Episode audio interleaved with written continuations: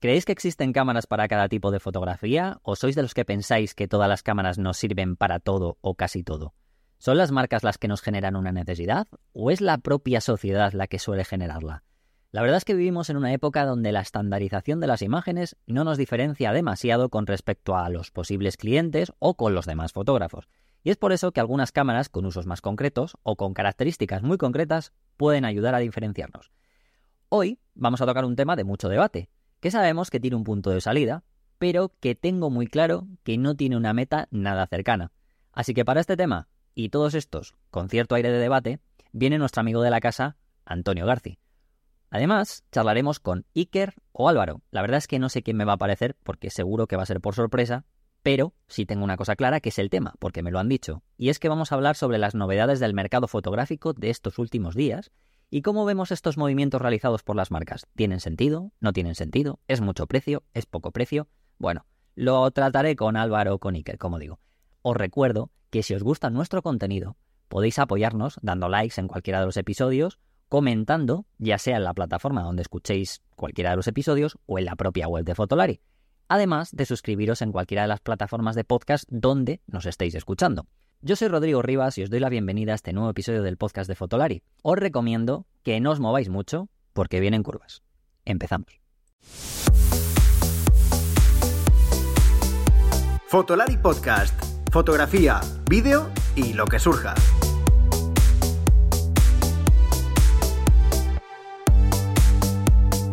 con Rodrigo, Iker y Álvaro. Otro capítulo más, o episodio, como queráis llamarlo, y vengo con un tema de estos, ya sabéis, de estos de sentarte ahí a tomar un café o una cerveza y a veces estar de acuerdo, a veces tirártelo a la cabeza, ¿no? Con la persona con la que estés hablando. Y para estos temas siempre traigo a nuestro maravilloso podcast, a nuestro gran amigo, nuestro gran amigo y mi amigo también, pues lo voy a decir así, Antonio García, ¿qué tal? ¿Cómo estás? Pues muy bien, muy contento. Mira, ahora que estabas hablando del café o la cerveza, a mí ya me, yo ya he empezado la época del tinto de verano y también vale, ¿eh? también vale. Y no lo, no lo tengo por aquí, pero me, acaban de dar, me acaban de entrar ganas, fíjate. Bueno, eh, pero el qué, tomártelo o tirárselo a la cabeza a alguien. Yo primero me lo tomaría, pero dependiendo de cómo vaya surgiendo, cómo vaya avanzando la conversación, nunca descarto, ¿eh? Yo nunca descarto tirar una, una buena jarra a la cabeza de alguien. Y si no, siempre queda el vaso, la jarra vacía, que también duele también, o sea que no hay problema. Sí, mucho mejor, mucho mejor. Creía que me ibas a presentar como compañero y a pesar de eso amigo, o sea, ha sonado ahí... No, hombre, no, tampoco, tampoco te pases. No, no, no, pero yo lo, entendería, ¿eh? Solo quiero, solo quiero que sepas que lo entendería. Hombre, tampoco puedo decir eso porque digamos que de vez en cuando colaboramos en cosas, o sea, sería ya lo último. Y encima nadie me pone una pistola encima, o sea No, pero bueno, yo, yo, siempre, yo siempre he opinado que un amigo es alguien que te conoce y a pesar de eso te quiere. O sea que, que también... Eso es cierto, ¿eh? También. Pero bueno, eso yo creo que ya en, mi amistad contigo ya quedó muy atrás. O sea, ya lo tengo como ya, ya está superado, entonces no lo tengo en cuenta. Bueno, pues te he traído aquí para hablar de estos temas tan un poco de charleta fotográfica y que sé que dan lugar a foros y estas cosas que ya sabes que en el, la página web de y luego dan lugar a, gente que se tira los vasos, las cervezas y esas cosas después de estos tipos de episodios. Así que de vez en cuando está bien. Sí. Vamos a hablar un tema que tiene que ver sobre si tienen las cámaras o cada una de las cámaras un uso concreto. O sea, si cada cámara que se hace, que se vende, que se fabrica, que la gente compra, tiene un uso concreto. Eh, uf, a ver, este tema, yo creo que en cierto modo, en cierto modo es un poco axioma en sí mismo, porque si existen diferentes cámaras, y existen, es evidente que existen cámaras muy diferentes entre sí, obviamente es porque hay diferentes usos. Siempre, siempre van, vamos a pensar que no existe la cámara perfecta y si existiera, ya alguien habría sido lo suficientemente inteligente como para fabricarla. Entonces, que haya cámaras diferentes es evidencia que existen diferentes usos. Pero yo voy más todavía, yo voy más lejos todavía. Porque muchas veces, cada uno de nosotros como fotógrafos, tenemos una forma de hacer fotos. Pero esa forma, y yo lo voy a, yo creo que ya lo he comentado, no sé si contigo lo he hablado, no sé si en el, en el podcast, pero contigo sí que lo he, lo he hablado, el poder disponer de cámaras diferentes te convierte en un fotógrafo diferente en cada ocasión. O sea, no es que haya cámaras para diferentes usos, sino que yo te juego, te, te, te, te asumo la apuesta. Hay cámaras que te convierten en un fotógrafo diferente cada vez. Ha sonado muy a superhéroe. Ha sonado muy a superhéroe, pero es verdad. O sea, no es lo mismo mm, ponerte mallas que ponerte una armadura. Y hay veces que una armadura no te soluciona el problema y hay veces que una, hay veces que unas mallas te sirven mucho mejor para, pues, para deslizar, para moverte en, por lianas de telarañas por las calles de Nueva York. Y en armadura eso sería complicado. Puedes parecer más ridículo, rollo Evan Asarre, pero oye, Evan Asarre tenía su público y, y Evan Asarre tenía gente que se ponía mallas para ciertas cosas. No vas a ponerte a hacer ejercicio con una armadura, por ejemplo. Exactamente. Y a Evan Asarre, hasta que llegó un punto, le fue muy bien. O sea que tampoco, bueno, no vamos a andar en esa historia. No, que... además, eh, hostia, esto ha quedado muy viejuno, ¿eh? Porque seguramente hay gente que nos está escuchando y dirá, ¿quién coño se va a Sarre? Aquel, aquellas épocas en las que en televisión, en concreto televisión sí, sí. española, por la mañana, tanto que hablamos ahora de que pues, no se habla de la salud, etcétera, antes te hacían hacer ejercicio por las mañanas en la tele. O sea, eso Sí, de el Apple Feed y el Wii Fit y tal, que ahora la gente se compra y tiene por suscripción, antes ya venía, o sea, digamos, por suscripción, entre comillas, todos los días en televisión española, ¿eh? La suscripción de tus impuestos. Quien, si queréis echaros un buen rato, buscad en Google Evan Asarre y ya no lo contáis. Eso, exacto. Porque vais a descubrir cosas chungas. Eh, pues bastante graciosas. Además, bueno, pues de manera general ya me lo has contado un poco, o sea, que lo que tú piensas con respecto a esto. Hay una cosa que siempre me ha llamado la atención con respecto a cuando alguien habla de, pues, yo qué sé, un móvil no vale, pongo el móvil, obviamente, en este caso voy a poner el móvil por primera, por primera vez por delante, pero también porque es la, el ejemplo más claro, pero también hay otro tipo de cámaras, una compacta, lo que quieras. Pero dicen, no, si yo quiero hacer fotos de verdad, me cojo esto. Si yo quiero hacer fotos de verdad, me cojo una cámara. Que hay mucha gente que habla de esto, pero habla de la, de la cámara, pero no habla de todo lo que conlleva alrededor. O sea, esto no coge un objetivo concreto o su uso concreto. Por ejemplo, ya que quiere ser muy concreto cuando dice que voy a hacer ciertas cosas, no coge todos los accesorios o no hace las cosas entonces que debería hacerlas con las cosas concretas. Sí, a ver, es que ocurre, ocurre una cosa y es que hablamos muy ligeramente del concepto de foto cuando quiero hacer una foto de verdad.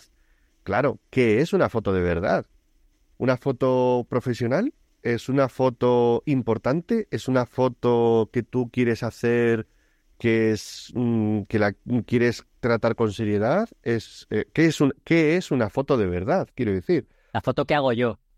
Claro, eh, una foto de verdad puede ser unas fotos que tú hagas con la GoPro, pero que para ti son importantes porque son unas fotos que tú estás, que tú estás haciendo. Imagínate, te pongo un ejemplo así un poco raro de GoPro, que tú estás haciendo eh, porque necesitas una cámara que soporte salpicaduras o sumergirla en agua, necesitas una cámara que tenga un poco esa función más acuática, porque te vas eh, a un parque a un parque de atracciones, por ejemplo, te vas a por aventura con tus con tu hijo, con tu sobrino, hay una historia alrededor de eso que es el tiempo que yo estoy pasando con eh, con mi familia, con, con mis seres queridos, y eso lo quieres retratar con una cámara que te permita vivirlo desde dentro.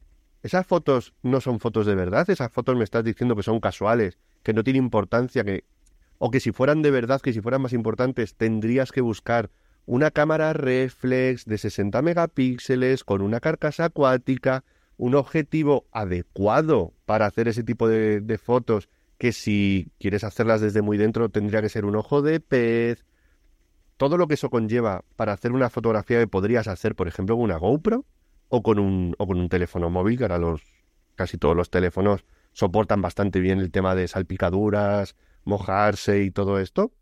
De hecho, algunos mejor que algunas cámaras. ¿eh? Ah, bastante mejor que... Algunas, que, ¿eh? No todas, algunas. Bastante mejor que algunas.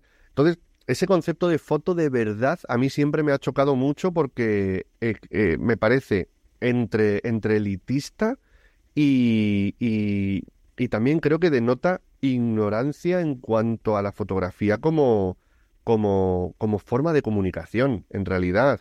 El, en cuanto descubres, y yo lo voy a poner, lo, lo, he dicho así un poco de retintín y entrecomillado, porque realmente es algo que, que, a, mí me, que a mí me ha pasado, eh, tiendes a asumir que la foto de verdad es como la foto profesional, con máxima calidad, que quieres imprimir a gran resolución y que y es el tipo de foto que solo te permiten cámaras muy específicas, con una cierta cantidad de megapíxeles, con un sensor bastante grande, pero realmente si hablamos de la fotografía o entendemos la fotografía como una forma de comunicación, realmente nos podemos dar cuenta de que cualquier cámara puede ser útil en una determinada situación mejor que el resto de las que el resto de las diferentes cámaras que existen. Te pongo el ejemplo de, de la cámara acuática, te puedo poner el ejemplo de una cámara Polaroid para cosas muy cosas muy espontáneas, porque el cerebro asocia la estética de Polaroid o la estética de la fotografía instantánea a, a, esa, a esa espontaneidad, a ese momento congelado en el tiempo, más que cualquier otro tipo de fotografías. Es decir, que realmente las diferentes cámaras y los diferentes usos nos ayudan a reforzar algo que en fotografía para nosotros es fundamental, que es el mensaje que queremos transmitir. Yo creo que esto es algo que mm, los, fotógrafos, ya sea profesionales o aficionados, porque realmente es una, es una, es una disciplina no solo, no, es un, no solo un sector profesional y una industria, sino también una disciplina artística, deberíamos, los fotógrafos deberíamos tener en cuenta que lo importante siempre es el mensaje y la cámara es el vehículo que puede reforzar ese mensaje. De hecho, eh, una de las cosas que yo he ido viendo a lo largo de todos estos años, por ejemplo, con el tema del smartphone, que es donde más, eh, digamos, más experiencia tengo para poder un poco hablar sobre esto, que realmente también se puede, digamos, llevar a todas las otras demás cámaras con usos más concretos o más limitados, como quieran llamarlo algunos, ¿no? que al final no es un uso limitado, es simplemente es un uso general, pero que realmente, pues, que me he dado cuenta que sobre todo la gente, por ejemplo, que se dedica más al mundo artístico, tiene una, una amplitud mucho más de miras en cuanto al uso de las cámaras em, de todo tipo. Ah, ¿Por qué? Porque para ellos muchas veces eh, son capaces de llegar a encontrar una manera de comunicar diferente. ¿Qué quiere decir con esto? Que aunque una cámara sea para todo tipo de usos, ellos consideran que un tipo de cámara que da un tipo de estética, un tipo de visión, un tipo de incluso aspecto social, que yo creo que luego lo hablaremos, para ellos ya significa un nuevo lenguaje diferente. La foto puede parecer la misma, porque al final, o sea, me refiero no a la foto, sino el, el mensaje es una foto, o sea, lo que sería la manera de, exponer ese mensaje es la misma, pero todo el camino que lleva realmente el hacerlo con una cámara u otra transmite algo diferente. ¿no? Eso es lo que muchos he llegado a llegar a saber, ¿no? Por ejemplo, alumnos del máster de FT de concepto, de creación, de autor. Ellos muchas veces consideran a las herramientas diferentes también a la hora de una foto, de un lenguaje distinto. El lenguaje fotográfico, digamos, es una cosa muy general y para ellos cada tipo de cámara da un tipo de lenguaje distinto dentro de ese mensaje global. Exacto. Deberíamos aprender mucho de, ellos, sobre todo de los que vienen nuevos, porque tienen todo esto bastante más asumido que quizás los que ya llevamos. Tenemos ya pues una edad, tenemos una edad, vamos a decirlo, no, no nos escondemos. Y, y a lo mejor también estamos más habituados, no voy a decir anquilosados ni estancados, porque tampoco creo que haya que hablar en esos términos peyorativos, pero sí que es cierto que muchas veces tendemos a pensar que esta cámara no sirve porque no nos sirve a nosotros. Y el, ejemplo a lo mejor que tú puedes haber sufrido más con el, con el smartphone viene, por ejemplo, de un sector que, que tiene unas necesidades muy específicas, como podría ser, te pongo un ejemplo, pero seguro que acierto, fotógrafos deportivos. Dicen, no, es que mm, no puedes cubrir una, una carrera de Fórmula 1 con un smartphone es que evidentemente es que no está hecho no está hecho para eso. Pero si pudieras meter un smartphone en la cabina de un piloto, a lo mejor conseguías fotos que no vas a poder conseguir con una cámara reflex que tenga un objetivo 200-400 f4 de 14 mil dólares. Además te digo, o sea, no puedes hacer ese las fotos que realmente están más digamos, establecidas, ¿no? Por un foco social o un foco de trabajo global, ¿no? Vamos a decirlo, ¿no? Por ejemplo. Pero, eh, puedes innovar. Pero puedes innovar, exactamente. O sea, quiero decir, sabemos, hay un tipo de foto que está establecida por lo que sea, ¿no? Porque al final la, quien ha comprado la foto eh, ha ido estableciendo unos estándares que son los que necesita para un medio de comunicación, etcétera, etcétera.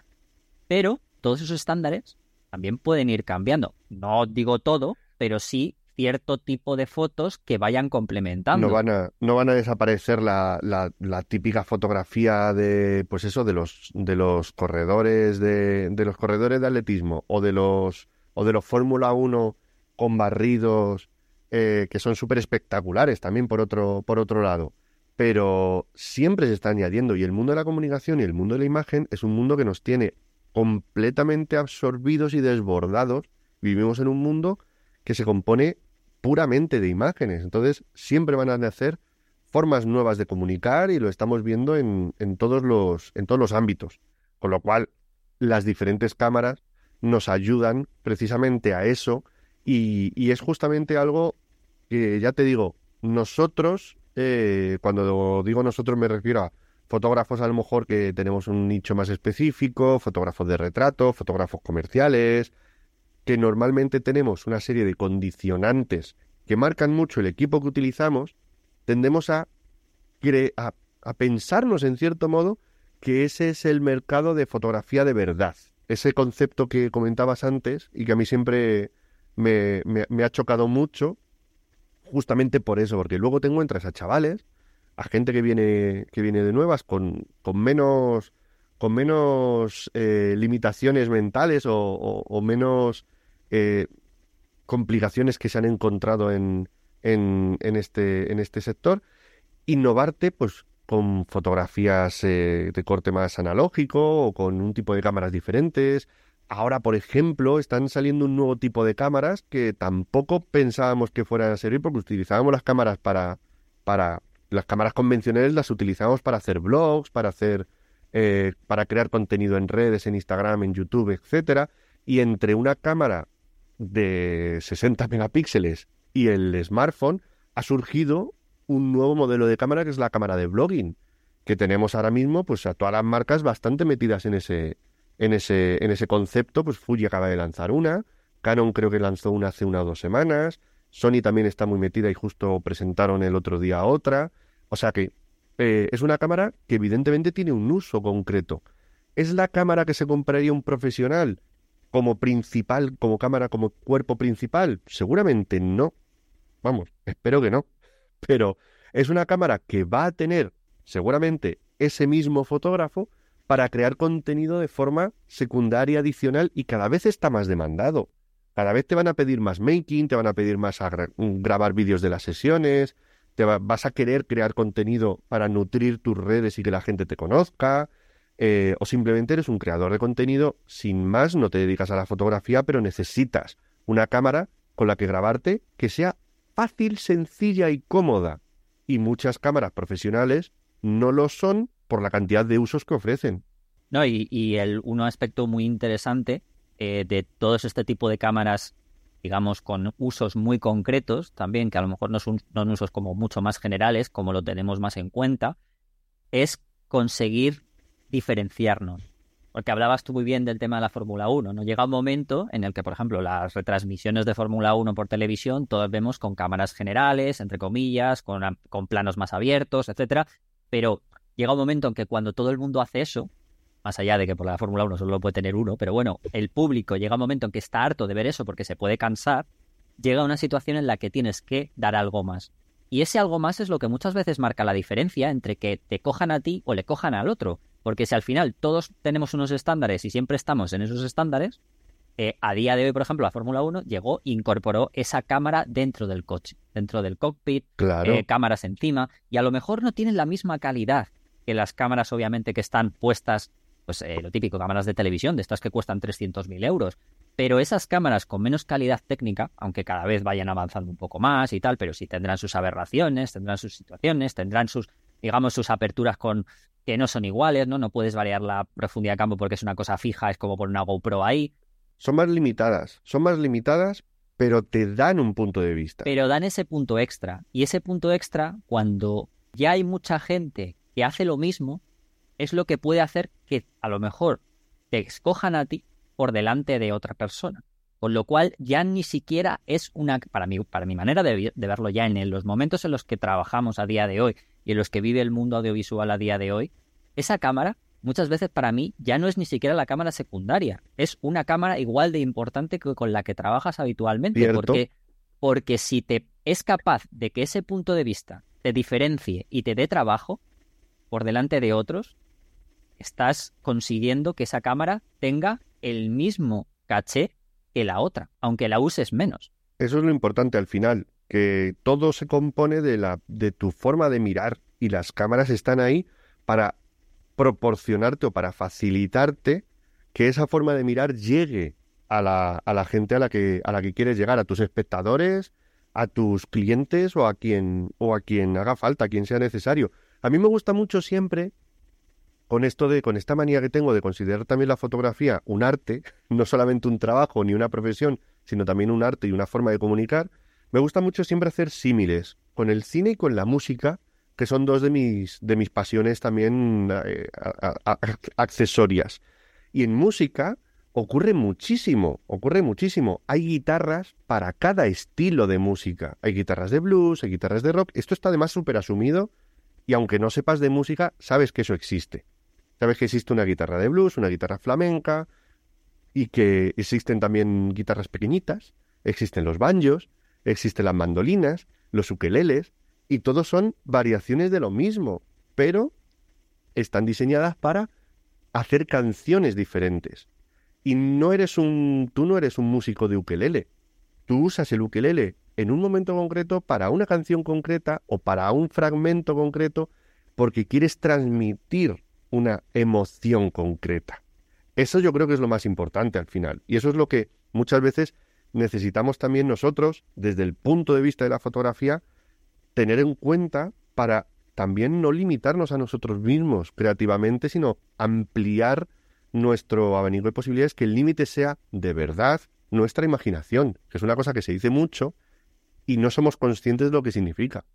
Voy a acabar con este tema, pero como sé que es, o sea, sé que va a ser un tema, bueno, digamos una parte, una sección que va a dar para allá, para bastante, para acabar, tiene que ver mucho con una pregunta que es como esto que fue antes, la gallina o el huevo, ¿no? Y esto es preguntarte qué piensas acerca de si realmente los usos de las cámaras o qué tipo, las cosas que se van añadiendo a las cámaras van por delante de lo, de lo que pide la sociedad o es la sociedad la que acaba, digamos, llevando a esos usos o esas cosas nuevas que se hacen. Porque aquí muchas veces siempre pensamos de la manera capitalista o de la manera negativa, ¿no? Que tienen las marcas de crearnos una necesidad.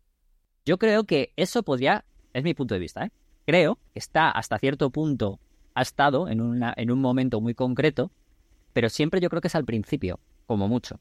Pero luego, un poquito, ¿eh? Un poquito. Pero creo que en realidad, para mí, para mi manera de verlo, es al revés. Es que la sociedad acaba demandando cosas, aunque sean al principio muy pequeñas y no las veamos, la mayoría, para que luego se acaben imponiendo por las marcas. Yo también lo creo, yo también lo creo. De hecho, personal, a ver, podemos divagar mucho sobre esto, y a lo mejor suena un poco discurso capitalista o a lo mejor suena que estamos defendiendo a las marcas, pero yo creo que las marcas de cualquier, de cualquier tipo de, de dispositivos electrónicos o de cualquier tipo de electrodomésticos, etcétera, o incluso de ordenadores, tal, se dedican a ir viendo qué, qué usos pueden ser interesantes de entre los que se están demandando, que puede, puede ocurrir que parezca una demanda falsa o una necesidad falsa de la, de la gente, de la sociedad o de un grupo de, o de un grupo de personas, porque a lo mejor son pocos y luego se populariza.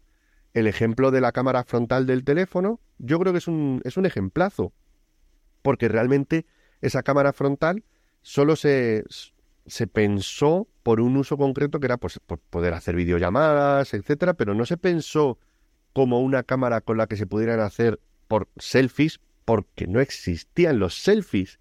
Sin embargo, esa demanda se necesitaba y el ejemplo es que durante un evento mm, conocido mundialmente, o sea, con un evento de ámbito mundial como es la gala de los Oscars, apareció el primer selfie o el selfie más famoso de la historia, porque fue la foto más, más vista o más compartida en Twitter durante unos cuantos años, y es una fotografía que tiene muchísimo interés en sí misma, porque es una foto del momento, es una fotografía personal, es una foto en la que puedes sentir que estás con tus ídolos, que son un montón de actores. Eh, a la vez tiene esa, esa inmediatez, esa cercanía, y es algo tan tonto, visto desde el prisma de 2023, como un, un selfie.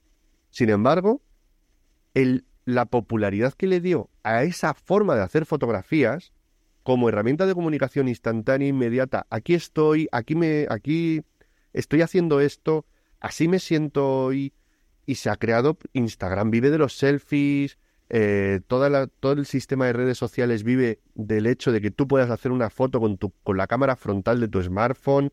Ha cambiado la sociedad en cierto modo y nace de una necesidad o nace de, un, de, una, de, de algo que la sociedad estaba haciendo, que era llevar el tema del autorretrato a los mundos digitales para poder comunicarlo de forma global. Entonces, yo creo que ahí Mm, puede haber una puede haber una marca, puede haber una, una empresa o puede haber una fábrica que vea esa, esa necesidad, ese uso y a lo mejor parezca que está creando una demanda. Pero al final eh, la sociedad es la que ve esas, esas demandas y las asume o no. Si... A mí el mejor ejemplo que me viene a esto es, por ejemplo, la inteligencia artificial o de este tipo de cosas que dicen que nunca matarán, o sea, que las, los avances van muy lentos, es verdad es verdad que cuando aparece un gran avance que parece que, bueno, que va a colapsar o que el mundo, o que de repente va a cambiar el mundo, es verdad que luego tiene una transición mucho más lenta, ¿no? ¿Por qué? Por esto yo creo que es lo que has comentado, porque en realidad esos cambios les llegan realmente a pocas personas, pero es que es donde esos estudios de mercado que yo creo que, es, que hacen las marcas no son tan amplios, porque la idea que tienen las marcas es adelantarse a lo que, entre comillas, va a demandar todo el mundo o puede llegar a, demandar todo el mundo. Exacto. Si todo fuera una demanda global, ya llegarías tarde. Pero si es una demanda pequeña, o sea, en la que tú ves que hay un grupo de personas que están viendo a lo visionario, llamamos gente, lo que quieras, ¿no? Porque hay gente que a lo mejor sí que está más pendiente de dónde puede ir. Yo creo que, a ver, mucha gente que es, es escritora y que ha escrito novelas y demás, mucha gente la achacamos a que se inventan las cosas, pero esas personas cuando escriben, por ejemplo, vamos a poner la película de Terminator. Hablamos de la inteligencia artificial de Terminator, pero esa esas personas que hicieron ese guion, esa película, parece que se lo inventaron de la nada, pero en realidad han, han, leído mucho, se han basado mucho en muchos libros antiguos, en muchos escritos. ¿A quién no habrá? Estoy seguro que quién no habrá leído de los guionistas de Terminator a Isaac Asimov, por ejemplo para tener en cuenta todo ese tipo de cosas. Absolutamente. Entre otros, muchos temas científicos, muchos temas sociales, etcétera. Obviamente, eso es lo que hace que rompa y que sea tan novedoso y que pueda atraer, pero ¿realmente estamos pensando que esas personas que de repente de la nada sacan algo no están, digamos, investigando, eh, basándose en, incluso en estudios reales, aunque sean en estudios de hace tiempo y márgenes pequeños? Creo que sí que es cierto incluso, incluso divagando en cómo la sociedad se va analizando, cómo la sociedad se va a enfrentar a cosas que ahora mismo parecen impensables, pero que son inevitables. Como que llega un momento en que la capacidad del procesado de las máquinas sea, sea superior, incluso que puedan, puedan hacer, crear el equivalente a emociones, como ya ha pasado con algunos con algunos, eh, algunos sistemas de, de, IA que daban respuestas incorrectas porque querían, querían eh, hacernos, hacernos, querían confundirnos. O sea, que eso ha pasado con, con el buscador de Bing y tal, pasó.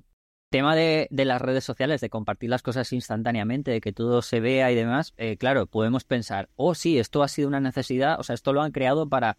A ver, luego entra el punto de cómo lo usamos cada uno.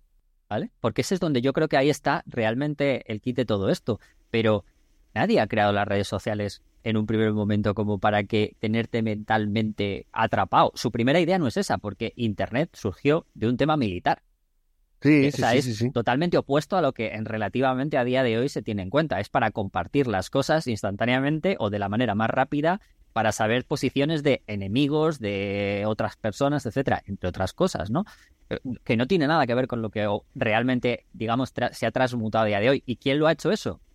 Nosotros, las personas. Exactamente. Uno nunca, uno nunca puede prever los avances que, que podemos tener, pero del mismo modo, hay que ser, yo creo que en ese sentido ayuda mucho intentar ser lo más amplio de miras. posible y intentar ponerte en el lugar de, de todas las personas que pueden, eh, que pueden, que pueden hacer uso. En este caso, pues estamos hablando de, cámaras y, descubrir que realmente la gente o el, la mayor cantidad de gente que, que puede utilizar cámaras no es como nosotros.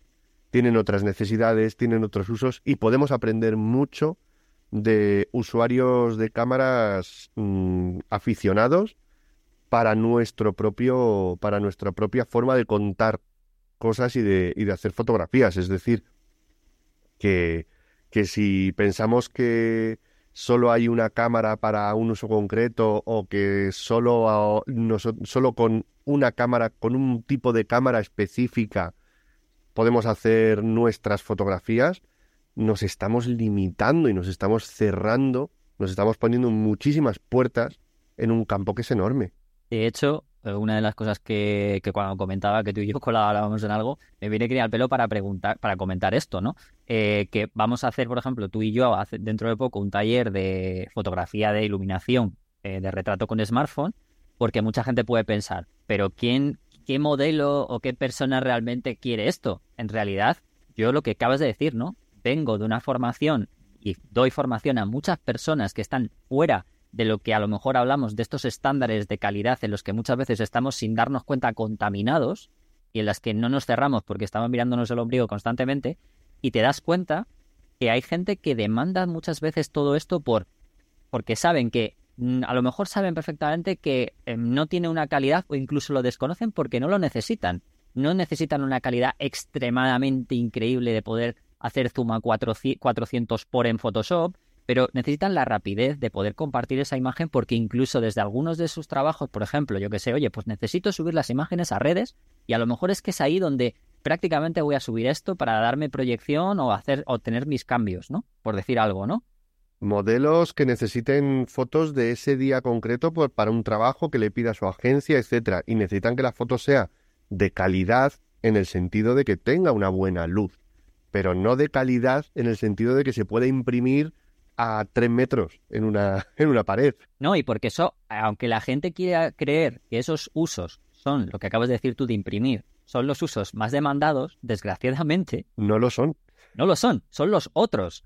Eh, nos guste o no, son los otros. Y hay mucha gente, además me he encontrado, mm, me encontré el otro día con una, ciertos comentarios en redes que me hicieron bastante gracia porque me habla, hablando de la, de esa, de esa cámara frontal que tú comentabas antes, me comentaban que los, foto, los fotógrafos, por culpa de disparar, que los móviles disparan en automático, limitan la creatividad de las personas. Uh, eso, eso, es un, eso sí que es un tema del que se puede sacar mucho, ¿eh? Porque... Y yo pensé en eso, porque siempre lo he dicho, y es, eso no es del todo cierto. Porque cuando algo te lo facilita tanto, la culpa no es del aparato si el aparato tiene las opciones de poder hacerlo de otra manera. Siempre he dicho que si el aparato te da las opciones de hacerlo de otra manera, la culpa, como hablábamos antes, es de uno mismo. Exacto. Y el automático puede ser uno de los modos más complicados de usar en una cámara. Aunque tengas el manual. El, modo manual, no el manual de la cámara, me refiero al modo manual. Pero el, automático tiene una cantidad de posibilidades muchas veces que, que no solo desconocemos, sino que además despreciamos como por ejemplo el, el, ajuste de exposición, el bloqueo de exposición, eh, la compensación, un montón de un montón de, de, detalles que facilitan el uso del automático, el uso del modo automático, pero que desconocemos y pensamos que el automático es la foto que haga el ingeniero eh, eh, tal como quiere que la haga el ingeniero de Japón. Y no, al contrario. Cuando tú haces una foto en automático, tú tienes un ingeniero de los que han hecho la cámara en miniatura dentro de tu cámara, dentro de tu dispositivo, atento a tus órdenes, atento a, hacerlo de la forma que tú la configures, de la forma que tú le digas. En manual, directamente, tú pones los parámetros y la foto sale bien o mal. En automático, la foto va a salir con cálculos y con, y con una serie de cosas que, va a, que vas a delegar en la cámara, pero también con una serie de parámetros y configuraciones que van a hacer que esas decisiones o esos cálculos se hagan de una determinada manera. el automático es más complicado de utilizar muchas veces que el modo manual. Y no somos conscientes de esto y lo despreciamos cuando para muchas disciplinas o para muchos tipos de fotografía el modo automático es muy útil y a veces incluso diría necesario. Yo lo comentaba esto porque tiene mucho que ver siempre con el cambio social. ¿Nos podemos, nos podemos sentir arrastrados? Por supuesto, porque nos podemos sentir arrastrados, pero ahí es donde realmente pienso que está la fortaleza de una persona que realmente quiera ser creativa o no. El no dejarse arrastrar. Al final, una persona creativa es aquella que yo creo que no se deja arrastrar por todo esto. Porque al final, este mismo símil, para mí, era como, oye, la gente que se compraba hasta hace poco unas cámaras reflex de gama baja y tiraba en automático, esas personas tampoco eran creativas, ¿no? Son menos, son menos fotógrafos, son menos creativos, son más perezosos. A lo mejor estaban aprendiendo, a lo mejor no necesitan. Y, hemos encontrado muchísimos ejemplos de gente que utilizaba las cámaras en automático y que cuando tú los descubres mmm, dices, hostia, si no tienen idea, tal. Ya, pero es que no tienes que tener idea de, a lo mejor del dispositivo, sino de comunicar, de contar, o algo tan sencillo como iluminar, poner una buena luz. A eso iba, ¿no? Al decirte que la fotografía, hablamos mucho de la cámara, pero para mi gusto, todas estas cosas se engloban en una cosa muy importante, y es que la cámara, aunque es la que hace la foto, es la que nos da el producto final, de la manera que sea, todo se basa en temas exteriores a ella. Porque tú estás capturando cosas exteriores a ella. Y todo eso tiene que ver mucho con la luz, como tú decías, la composición, entre otras tantas cosas. Absolutamente. ¿Quién está ahí delante? Si lo sabes dirigir, si no lo sabes dirigir.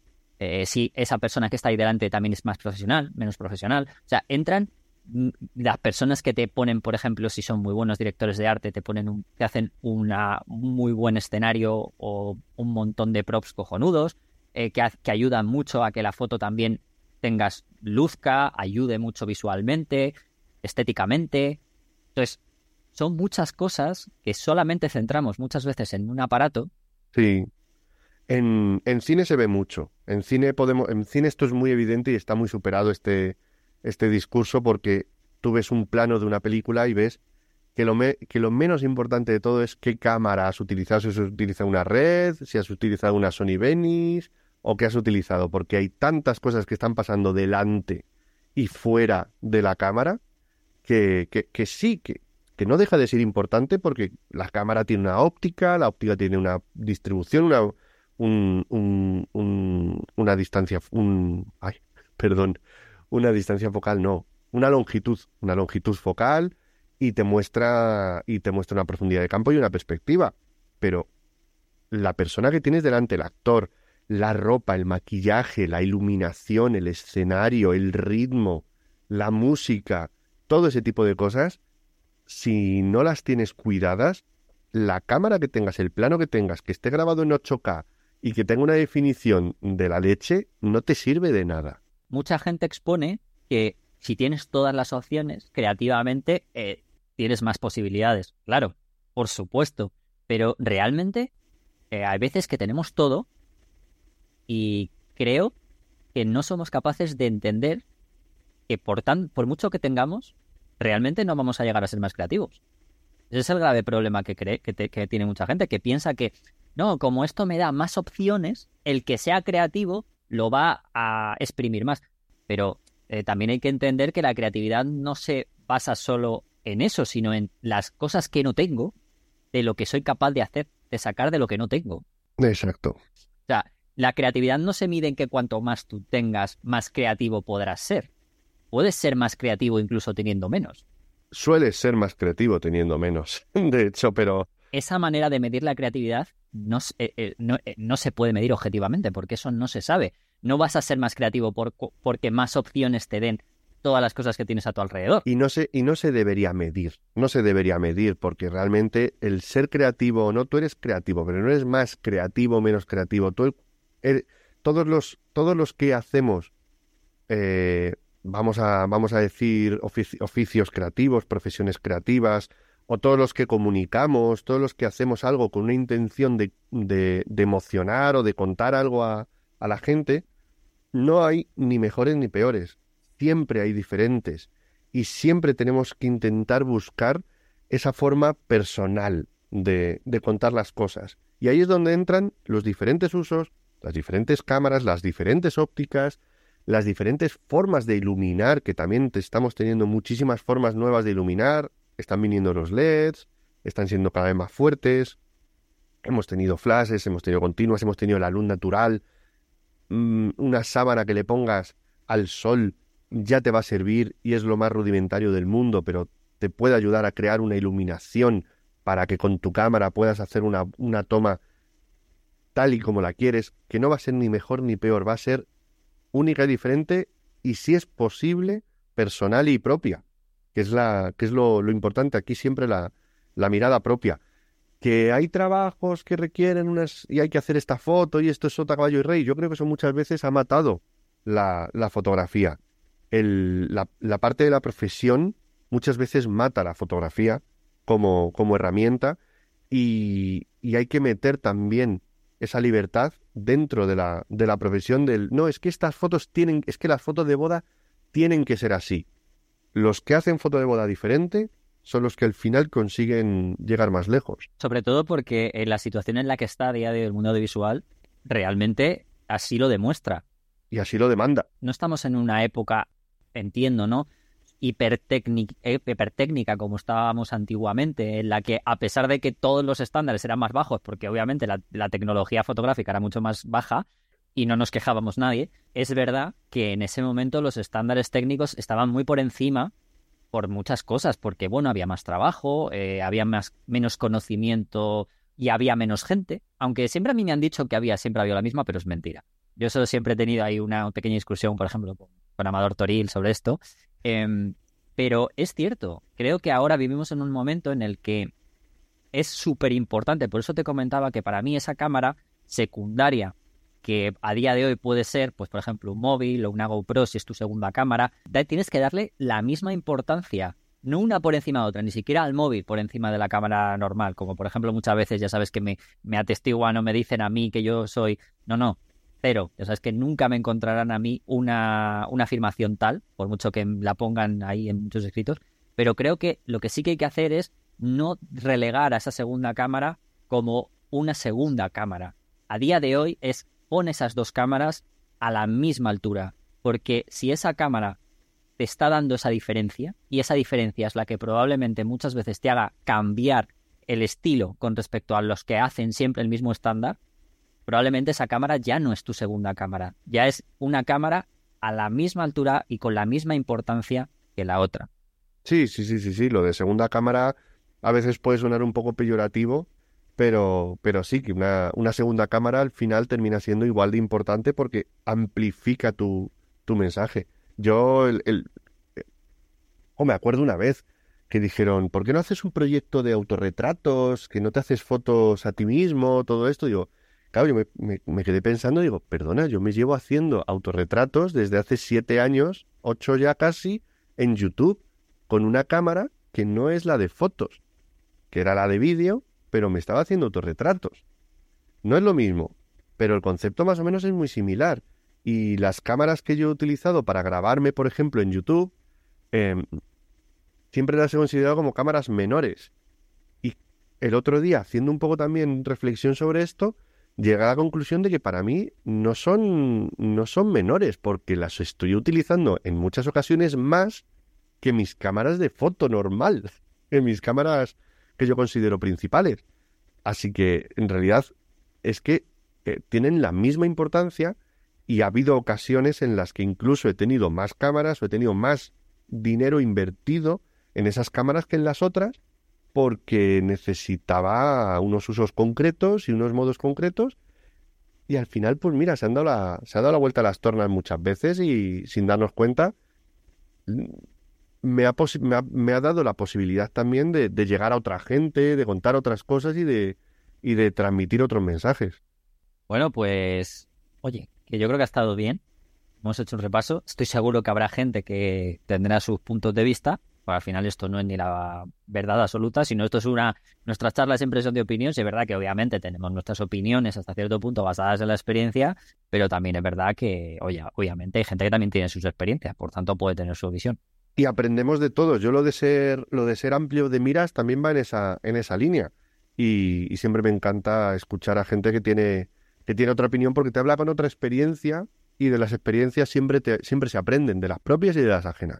Sí, te iba a decir, sobre todo, me acuerdo el otro día cuando hicimos esa, esa sesión de test de- del taller que estamos preparando, como digo, Sí, eh, me acuerdo cuando vino la modelo, que venía como un poco en plan así, con las, sabiendo que íbamos a hacerle las, las fotos con el smartphone, ¿te acuerdas?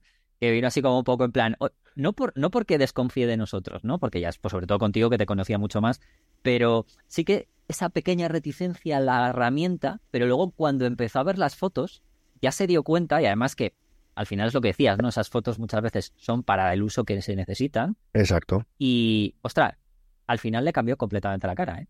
Cuando vio que usábamos el flash, cuando vi- vi- vio que usábamos esos, esas antorchas LED que, como tú dices, tienen muchas más, mucha más potencia a día de hoy, como cuando vio que éramos igual de creativos, que usábamos la iluminación y cuidábamos igual todo lo externo al aparato, como hablábamos antes, tanto si hubiéramos tenido una cámara de 5.000 euros como si en vez de tener el iPhone de 1.500 o de 1.200. Y las fotos en redes sociales, eh, yo realmente ya, los, ya las tengo mezcladas porque hicimos algunas con la cámara y otras con el smartphone.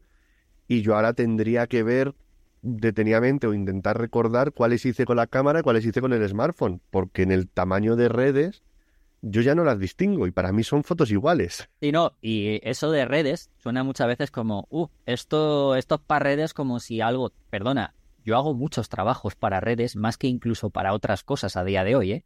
Sí, sí, sí, todos. Y oye, están igual muchas veces pagados, ¿eh? Que la gente considera que, ah, no, como es para redes, esto es como lo que hablábamos antes, ¿no? De manera peyorativa, como algo... y- Cuidado, no, ya no. Esto es que también hay muchas veces que explicarlo porque a veces hablamos de redes como si fuera algo, algo menor. Y hay muchos trabajos, muchos, y, y digamos que ahí hay incluso más de la mitad o del 75% que las empresas los demandan para redes y no como algo negativo, sino como un trabajo importante y que se paga igual, ¿eh? Algún día abriremos ese melón de si es para Instagram, no cobren menos. Eh, No, incluso puedes cobrar más porque tiene más alcance. Exacto, al, fin- al final no estamos cobrando por calidad de imagen, muchas veces estamos cobrando porque estamos solucionando un problema, un problema y cubriendo una necesidad. Y eso también hay que tenerlo muchas veces en cuenta, pero bueno, eso es- eso es- ese es otro melón, Ese tiene que ver mucho con lo del cambio social que hablábamos, pero hacia otro melón, ¿no? ese es otro melón que ya si quieres un día lo abrimos y, y ya, y ya entonces tendré el tinto de verano preparado. Seguro. Espe- espero que sea tinto de verano, no sea que vamos a tener que tener aquí la sopita de invierno. No, no, Bueno, pues nada, Antonio, un placer como siempre. Ya sabes que Fotolari es tu, no voy a decir tu casa porque tu casa está ahí, pero tu segunda casa seguro. ¿vale? Tu casa de verano, tu casa de... mi segunda casa es donde duermo, es donde vivo. La primera es el estudio. Bueno, pues tu, tu casa de verano o tu casa de campo, como quieras llamarlo, ¿vale? Nada, siempre es un placer estar contigo y compartir, compartir charla, porque además solemos estar de acuerdo en bastantes cosas, pero siempre nos, nos retroalimentamos y, y siempre se aprende charlando con un compañero. Pues nada, un abrazo para ti y un abrazo para todos, aunque ahora viene Iker, acordaros, o Álvaro, no sé quién vendrá, Bueno. uno de los dos. No lo sé, uno de los dos voy a, le voy a pillar ahora mismo, que no sé quién está ahí en la sala, es que lo tengo ahí en la sala de espera, pero no sé exactamente, no lo he mirado, así que ahora, ahora lo veré y a ver qué nos tiene que contar.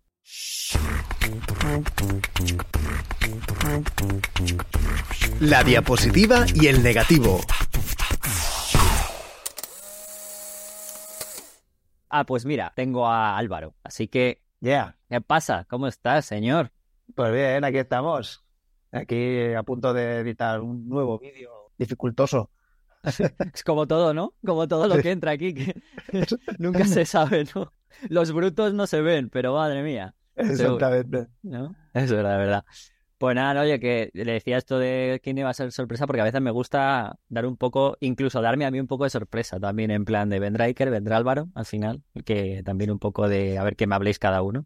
Llegado un momento en que me apetece un poco esto. Después de, este, de esta charlita que he tenido con Garci sobre este tipo de cositas de las cámaras, de pa- si vale topa todo, si no vale topa todo, ¿qué me vas a contar tú? Pues mira, yo he, he pensado que como estas últimas semanas ha habido así como bastantes lanzamientos, igual, y como hoy el episodio parece que va un poco de analizar así el mercado y las cámaras y el cacharreo, pues he pensado yo que voy a seguir con cacharreo y voy a comentar un poco lo que, un, parotes de lanzamientos que ha habido eh, estas semanas. Y, y un poco al hilo de lo que has eh, hecho con Garci, a mí me da la sensación de que las cámaras, las cámaras potentes cada vez van más a que sirvan para hacer absolutamente todo, ¿eh? Porque yo recuerdo cuando antes había que escoger, hace años, cuando a una cámara profesional, tenías que, normalmente tenías que escoger entre velocidad o resolución. Combinar las dos cosas era muy complicado. Entonces estaban los que hacían foto de estudio y iban a resolución, ¿no? Y compraban cámaras pues de mucha resolución, o los que hacían eh, foto de deporte que buscaban velocidad y muchas veces pues tiraban de cámaras APS-C y tal precisamente para tener esos sensores más rápidos.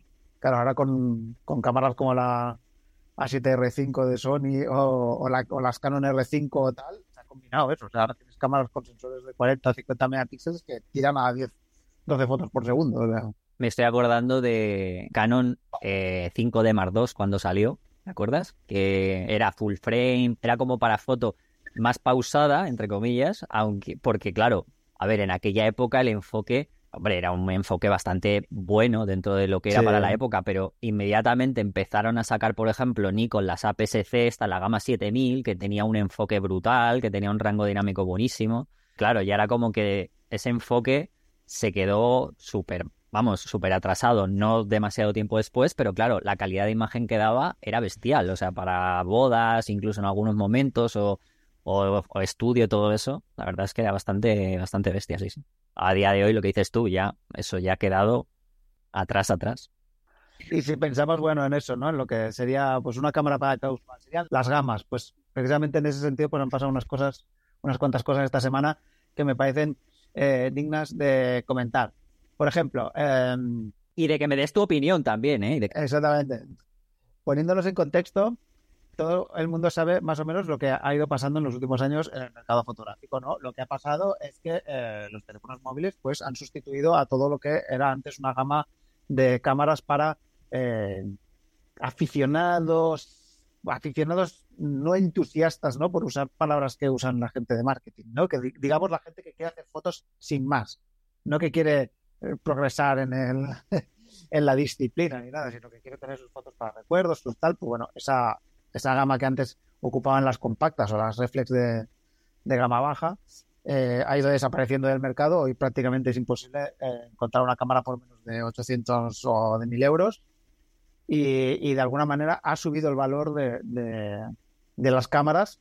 Se compran menos, pero más caras, ¿no? Entonces el mercado está un poco intentando recuperarse por ahí. Por eso ha sido un poco sorprendente que eh, el movimiento de Canon, que ha lanzado la Canon EOS R100, que junto a la R50 y a la R10 este, vendría un poco a sustituir esas Canon reflex de gama baja que había antes en el mercado y que muchos creíamos que no iban a volver. Di, dilo que, esté, eh, que además a ti te encanta. Esas Canon plasticosas. Es que estás intentando sí. no decirlo, pero, pero yo sé que quieres decirlo. Sí, que, que ojo, porque estamos hablando de una cámara que yo creo que mejor que esas cámaras, eh, Claro, esas, eh, que esas EOS 2000D o 1200D, ¿sabes? Que ahora las ves por Wallapop por 80 euros. Eh, pero bueno, que es curioso, porque Canon considera que todavía hay un mercado ahí, ¿no? Alguien que, que va a querer saltar de, de su teléfono móvil a, a- a una cámara de este tipo. Y la R100 esta es una cámara muy sencilla, cuesta 740 euros con el, con el zoom 1845, con el zoom estándar pis- pisapapeles que le llamamos cariñosamente. Y es una cámara APS-C, eso sí, con el, con el mismo procesador que sus compañeras de gama, el ISIC 8, y, y con dual pixel, ¿eh? con enfoque dual pixel, que en principio tendría que enfocar bastante bien. Te iba a preguntar, ¿este movimiento cómo lo ves? Porque yo creo que es cierto que es un movimiento continuista con respecto a lo que había en Reflex. Y también hay gente que me decía, cuando yo hablaba de esto, yo decía, uff, no sé, es un movimiento arriesgado. Pero es verdad que Canon en este sentido, normalmente cuando hace esto, suele saber lo que hace. Yo, a ver, también es verdad que suele saber lo que hace porque siempre ha solido ir el último por si las moscas en este mercado de mirrorless y le ha ido bien, ¿eh? Las cosas como son, le ha ido bastante bien. Pero yo no sé, tengo ciertas dudas por el precio. Sobre todo es por el precio. Ya, eh, sí, sí, porque claro, a mí ahora, claro, 700 pagar 720 euros, 740 euros por una cámara tan sencilla, ostras, la verdad es que eh, me, costaría eh, recomendárselo a alguien y no decirle, tío, eh, espérate un tiempo ahorra un poco más y vete al, al, al segundo al segundo precio que vendrían a ser 1.300 o 1.400, donde te puedes encontrar cosas tan interesantes como la Fujifilm X-S20, que también se ha presentado esta semana. Y también eh, es un fenómeno digno de análisis en el mercado porque eh, la XS20, para el que no sepa muy bien lo que es, es la sucesora de la XS10, que fue la cámara que Fuji lanzó hace un par de años o tres pensando en los usuarios que no eran de Fuji. Es decir, Fuji tiene como un, sello muy característico que sus cámaras pues eh, tienen ese aire un poco retro, ¿no? Que buscan, que tienen diales, que están muy pensadas para manejarse manualmente, que tienen ese rollo así muy clásico. Y la, la XS10 salió un poco como una cámara más normal, ¿no? Con su dial de modos normal y, normal y corriente, con su empuñadura normal, una cámara más eh, estándar, digamos.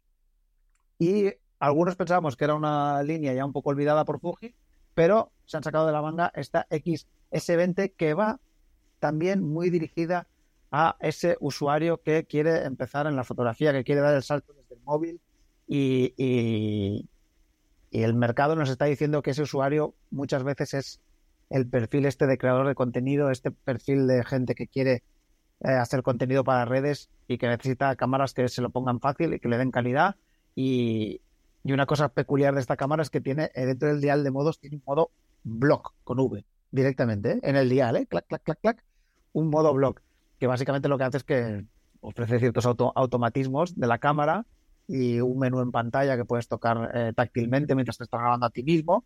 Y tiene una función de estas de parecido a eso que ofrece Sony, que se llama la presentación de producto, que es que tú pones el producto que quieres enseñar delante del objetivo y te lo enfoca súper rápido, que es pues una cosa que se hace mucho ¿no? en, en, redes y tal. En plan, mira el móvil que me he comprado, ¿no? Buah, tío, estas gafacas que me he comprado guapas. una cosa que me gustó de esta, de esta, bueno, de esta cámara, pero también de la anterior, ¿vale? De esta gama en concreto, de la XS, tanto de la 10 como de la S20, eh, es el, el grip de agarre que me, recordó, o sea, tiene muy buen grip de agarre a pesar de ser una cámara bastante pequeña. Eso es de este tipo de, de esta gama que me gustó mucho. El otro día cuando yo la tuve también en la mano, la, la XS20, mm, a ver, no es que me sorprendiera porque al final no deja de ser una cámara continuista con lo anterior, pero no deja de sorprenderte siempre cuando normalmente estás acostumbrado a una cámara, cuando te llegas a una cámara de ese tamaño, cuando la agarras, que veas que tenga ese grip, que no suele ser lo habitual y me, gustó mucho, me gustó mucho otra vez volverla a tener en la mano. Sí, sí, si la ves desde arriba es como una L prácticamente, o sea, muy...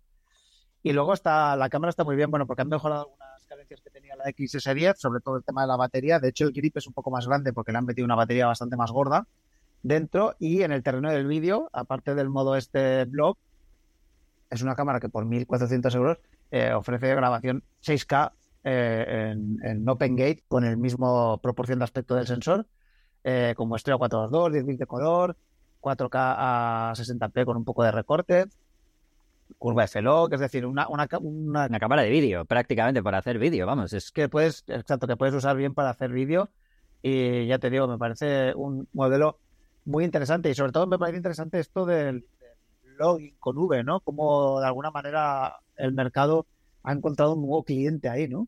Hablábamos de eso, García y yo, ¿no? De, que también hay una cosa eh, sobre la situación de si es las marcas las que generan esa, esa necesidad o realmente somos nosotros las personas las que les estamos haciendo que las marcas vayan creando eso. hablaba Garci que cree que en realidad la el mayor porcentaje de culpa la tenemos los usuarios, que al final somos los que y la sociedad los que creamos. O sea, muchas veces eso de que pensamos que las marcas nos crean necesidades es porque normalmente no estamos tampoco súper metidos en las, digamos, en esos estudios de mercado pequeños, obviamente, porque son muy pequeños que hacen las marcas, pero normalmente las marcas no se lanzan a hacer cosas. A lo mejor hay alguna cosa muy concreta, ¿no? Pero normalmente no se suelen lanzar ahí a, lo loco a hacer cosas. No. Yo creo que en general los productos tecnológicos de este tipo están súper analizado el mercado y están súper analizados es al revés. O sea, ellos miran cuáles son las necesidades del mercado y producen para ello. Claro, otro, Otro tema son productos que, tienen un valor eh, mucho más etéreo o abstracto, ¿no? Como puede ser eh, la moda o la ropa o yo qué sé, ¿no? Ahí sí que a lo mejor sí que te generan necesidades como eso, más abstractas, ¿no? De ser guapo o de molar o de yo qué sé, ¿no? Pero yo creo que en este caso concreto es claramente que han dicho, hostia, eh, ¿dónde se queda corto alguien con el móvil, no? Y las marcas han asumido que la gente entra en la fotografía a través del móvil. Entonces, lo que tienen que hacer es que esa transición, que, el, que quiere ir más allá del móvil, eh, encuentre una transición eh, agradable y que responda a sus necesidades. Y es lo que están haciendo. Y me parece que por ahí pueden tener un. puede haber una, segunda vida del, mercado fotográfico. Eh, de hecho, en esta, en esta línea de cámaras dedicadas al blogging, Sony también ha, lanzado la ZV1 Mar 2 estas últimas semanas, que es una renovación bueno, no se me ve porque esto es un podcast. Estoy haciendo unas comillas así muy grandes. Eh, una renovación bastante menor de, la ZV1 original, que ya sabéis que fue la primera cámara, digamos, la cámara que inauguró esto de las cámaras para blogging, es decir, antes que esta cámara había cámaras más o menos adecuadas para blogging, pero nunca una marca te había dicho que su cámara era para blogging tan abiertamente como lo hizo Sony con, con la ZV1, que nos sorprendió a todos. Encima la lanzaron ahí que estábamos todos muy aburridos. Y fue como en plan, ¡oh, oh! es Un segmento nuevo, ¿no? Para los que hacemos, para que nos, dedicamos a esto, siempre agradecemos que haya novedades de este tipo. Y la ZV1 Mar 2 lo que hace es, en la ZV1 se criticó un poco que la cámara llevaba un 2470 f1.828 y el 24, cuando le aplicabas el estabilizador digital, pues hacía un pequeño recorte y entonces quedaba cortísimo para grabarse uno mismo. Tenías o que estirar mucho el brazo o que montar la cámara en un palo para alejártela lo suficiente. Entonces, esa fue como la principal crítica. Pues lo que han hecho con la ZV1 Mar 2 es la misma cámara, más o menos, pero han sustituido este 2470 por un 1850 f1.8.4. Perdemos luminosidad y un poco de tele, pero ganamos ese 18 que es como mucho más adecuado para grabarse uno mismo. Por lo demás es prácticamente la misma cámara. Y mil eurazos, ¿eh? Ojo. Para que nos llamen Sony Lari, yo estoy ahora mismo, vamos, la gente como he dicho no nos ve o depende de si ve un extracto o no, pero yo estoy, yo la cámara que utilizo para todo esto es una ZV1. O sea. Y, eh, bueno, es un lanzamiento que habrá, que ver qué recorrido tienen estas cámaras, porque la, ZV1 es una cámara de, sensor de una pulgada. Mm, Sony insiste mucho eh, cuando presenta este tipo de cámaras, cuando presentó esta cámara, pues insistía mucho en, pues bueno, ¿por, qué te interesa grabarte con esta cámara y no con el móvil, no? Pues bueno, porque con esta cámara pues tienes eh, un micrófono direccional que bla, bla, bla, ¿no? Con esta cámara, eh, como es un sensor de una pulgada, pues, pues puedes tener un poco de control sobre la de campo y desenfocar un poco el fondo y tener bokeh. y tienes un super angular, no sé qué. Y además de un angular también tienes un 50 milímetros, no sé cuánto, pero claro, es que hoy en día tú coges eh, una cámara, eh, tú coges un móvil y algunos tienen sensor ya cercano a una pulgada, eh, muchos tienen varias cámaras, entre los que es fácil que tengas un super angular de 16, 17, 18 milímetros y también tengas un teleobjetivo de 50 o de 70 milímetros. Eh, muchas graban vídeo sin ir más lejos. Eh, vamos ya a decir nombres, ¿no? Quiero decir, el, iPhone, el iPhone, por ejemplo, es capaz de grabar en 4K a 60p y esta cámara no es capaz de grabar en 4K a 60p, la de Sony. El iPhone es capaz de grabar con profundidad de color de 10 bits y en Dolby Vision y esta cámara solo se queda en 8 bits. El iPhone es capaz de grabar en ProRes y esta cámara no es capaz. Entonces es como, hostia, ojo, ¿eh? Y claro, son mil euros el iPhone tope es un pelín más caro, pero... Pero claro, también no, no, solamente te sirve para eso, que es que muchas veces hablamos de los precios y la gente muchas veces me hace gracia cuando habla de, no, es que a mí por ese precio me compro una cámara. Digo, ya, pero a ver, entendámonos, es que estamos hablando de que tienes una cámara dentro de un ordenador que tú usas para muchas otras cosas, sino si quieres, claro. En este sentido, claro, si comparamos con la Fuji XS20, sí que realmente hay un salto muy, muy grande ahí, de tamaño de sensor, de enfoque, de, posibilidades a futuros, que eso también hay que en cuenta, ¿no? Porque es una cámara que tiene objetivos intercambiables, que tiene, ¿no? Todo puede crecer, digamos, ¿no? Puede adaptarse a diferentes eh, necesidades y tal que un móvil no te lo va a dar, ¿no? pero la ZV1 más 2 realmente está ahí en una línea de precio y de prestaciones que, joder, esa es. Vale, hoy no cobramos cheque de Sony, Álvaro. O sea que, por favor, levanta, levanta esto, que no puede ser. Que luego, si no- Sí, sí. Por cierto, con la. No, no, yo, yo, yo a pese a todo, y, y os lo he dicho en el review que he hecho, ¿eh? que, me parecía que era- una renovación menor, sobre todo teniendo en cuenta que la ZV1 eh, original, que es prácticamente la misma cámara, está a menos de 750 euros. Que claro, eso ya sí que, sí que por 700 euros ya es más difícil encontrar un móvil decente para grabar vídeos, es verdad. Y entonces ahí sí que puedo pensar, hostia, uno tiene un móvil de 200 euros y necesita grabarse vídeo de calidad, pues a lo mejor le, le- le conviene quedarse con el móvil de 200 euros y gastarse 750 en una cámara. Pero, pero ya te digo, que, y, y- y reconocer el, el mérito a Sony de haber sido el primero en ver esta, este nicho de mercado, que eso sí que es verdad que y, y ahora se le van a copiar, pero vamos. Bien, ahí me gusta, ya hemos recuperado el cheque, Sí, por sí. fin, menos mal. Lo que viene, lo que viene este año va a ser un- una ristra de copias de, de la propuesta blogging de, Sony que flipas. Y, y por cierto, ya para acabar con la, con la Fujifilm X S20, se, se lanzó un- una óptica Fujinon, un 8 milímetros f3.5, un 8 milímetros que en paso universal es un 12 milímetros, que, ostras, muy guapo, ¿eh? Y muy barato, muy pequeñito y, y que deforma muy poco, o sea, me pareció, vamos, la combinación de, de la cámara con el objetivo este para, para blogging y tal me pareció una maravilla. Quiero que, que acabemos, que me hables de. Siempre, aquí hay siempre que acabar hablando de algo que sabes que tiene mucho precio, pero que. No sé. A ver, por ejemplo, háblame de una Leica. Es verdad, es Es verdad. que aquí siempre hay que acabar pensando que todo el mundo somos ricos y que podemos pues Sí. a- a- optar a algo interesante. Sí, sí, sí, sí. Es verdad, es verdad. Eh, sí, faltaba el último lanzamiento de, esta semana que ha sido la Leica Q3, eh, una cámara compacta que eh, costará, atención, 6.000 pavazos. 6.000 euros, ¿eh? Cámara compacta, Leica Q3. Una cámara que lleva un sensor de 60 megapíxeles, el mismo sensor de 60 megapíxeles de la Leica M11, pero en este caso, en vez de tener una ópticas intercambiables, tiene un objetivo fijo, un Sumilux 28 milímetros f1.7. Eh, Esto me recuerda mucho al movimiento que hizo Sony en su día, ¿no? Con las RX. sí, claro, pero hostia, es que la, eh, es que las R, la RX1, que era la, la, la full frame compacta de, de Sony, que era una maravilla, joder, costaba 3.000 euros, ¿eh? Ya nos parecía un- una brutalidad en aquel momento, ¿eh? Sí, pues mira. Y claro, esto es el doble. ¿eh? Estoy seguro que es una cámara con la que da gusto trabajar. Seguro que es una cámara increíble para fotografía de calle. Eh, pero hostia, 6.000 euros es que, claro, es mucho dinero. Es, con 6.000 euros te, te compras algunos coches, ¿eh? Así. Eh, Dilo, a ver, aquí también tiene que entrar la broma de los Dacia, siempre. O sea, ya sabes, en Fotolari tiene que entrar el Dacia. Yo creo que con Dacia básico. Claro, exacto, ahí. O sea, es nuestra medida de, digamos, de, de comparación. O sea, cámara, Dacia siempre. O sea, Sí, sí.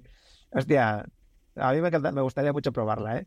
Y es curioso porque, porque esta, esta cámara, al ser, de, al ser de objetivo fijo y tal, sí que tiene enfoque automático y graba vídeo también. es verdad, estamos hablando de, de Leica, pero que la gente, aunque ha dicho Álvaro lo del tema de que tiene el sensor de la Leica M11, que no se piense que esto es telemétrico. No, no, aquí ya es una cámara de autofoco. Es una cámara compacta, sí, sí, de, de las que miras por el visor y en el visor hay una pantallita, digamos. Exactamente, o sea que bueno, que a ver, claro, hay gente que dirá, no hombre, tiene más sentido porque así tiene autofoco y de la otra manera no lo tiene.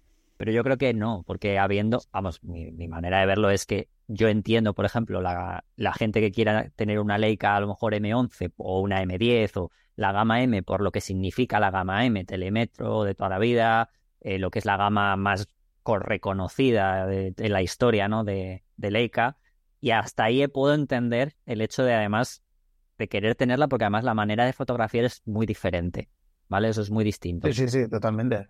A ver, esto ya yo no lo sé. Esto ya sería el placer de tener algo que tenga un punto rojo por tenerlo, sin más. A mí me cuesta de verlo, sí.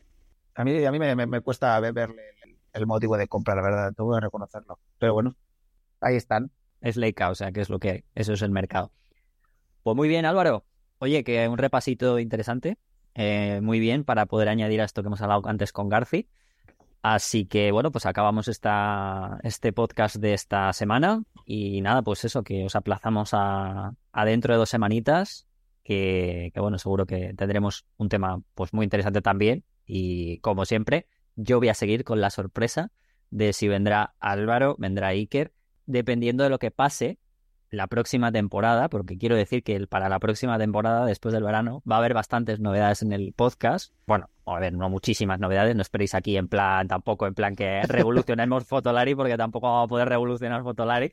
Ojalá que nos comprara, como, como aquel momento dijo Iker, que si nos ponía un cheque en blanco, al final sí que parecía que lo acababa vendiendo, después de tanta, tanta historia. Eh, pero bueno, algo, algo nuevo intentaremos hacer para siempre ir mejorando todo. Claro que sí. Nos, nos escuchamos dentro de 15 días. Hasta luego. Venga, hasta luego. Fotolari Podcast. Fotografía, vídeo y lo que surja. Con Rodrigo, Iker y Álvaro. Last night we let the liquor talk. I can't remember everything we said, but we said it all. You told me that you wish I was.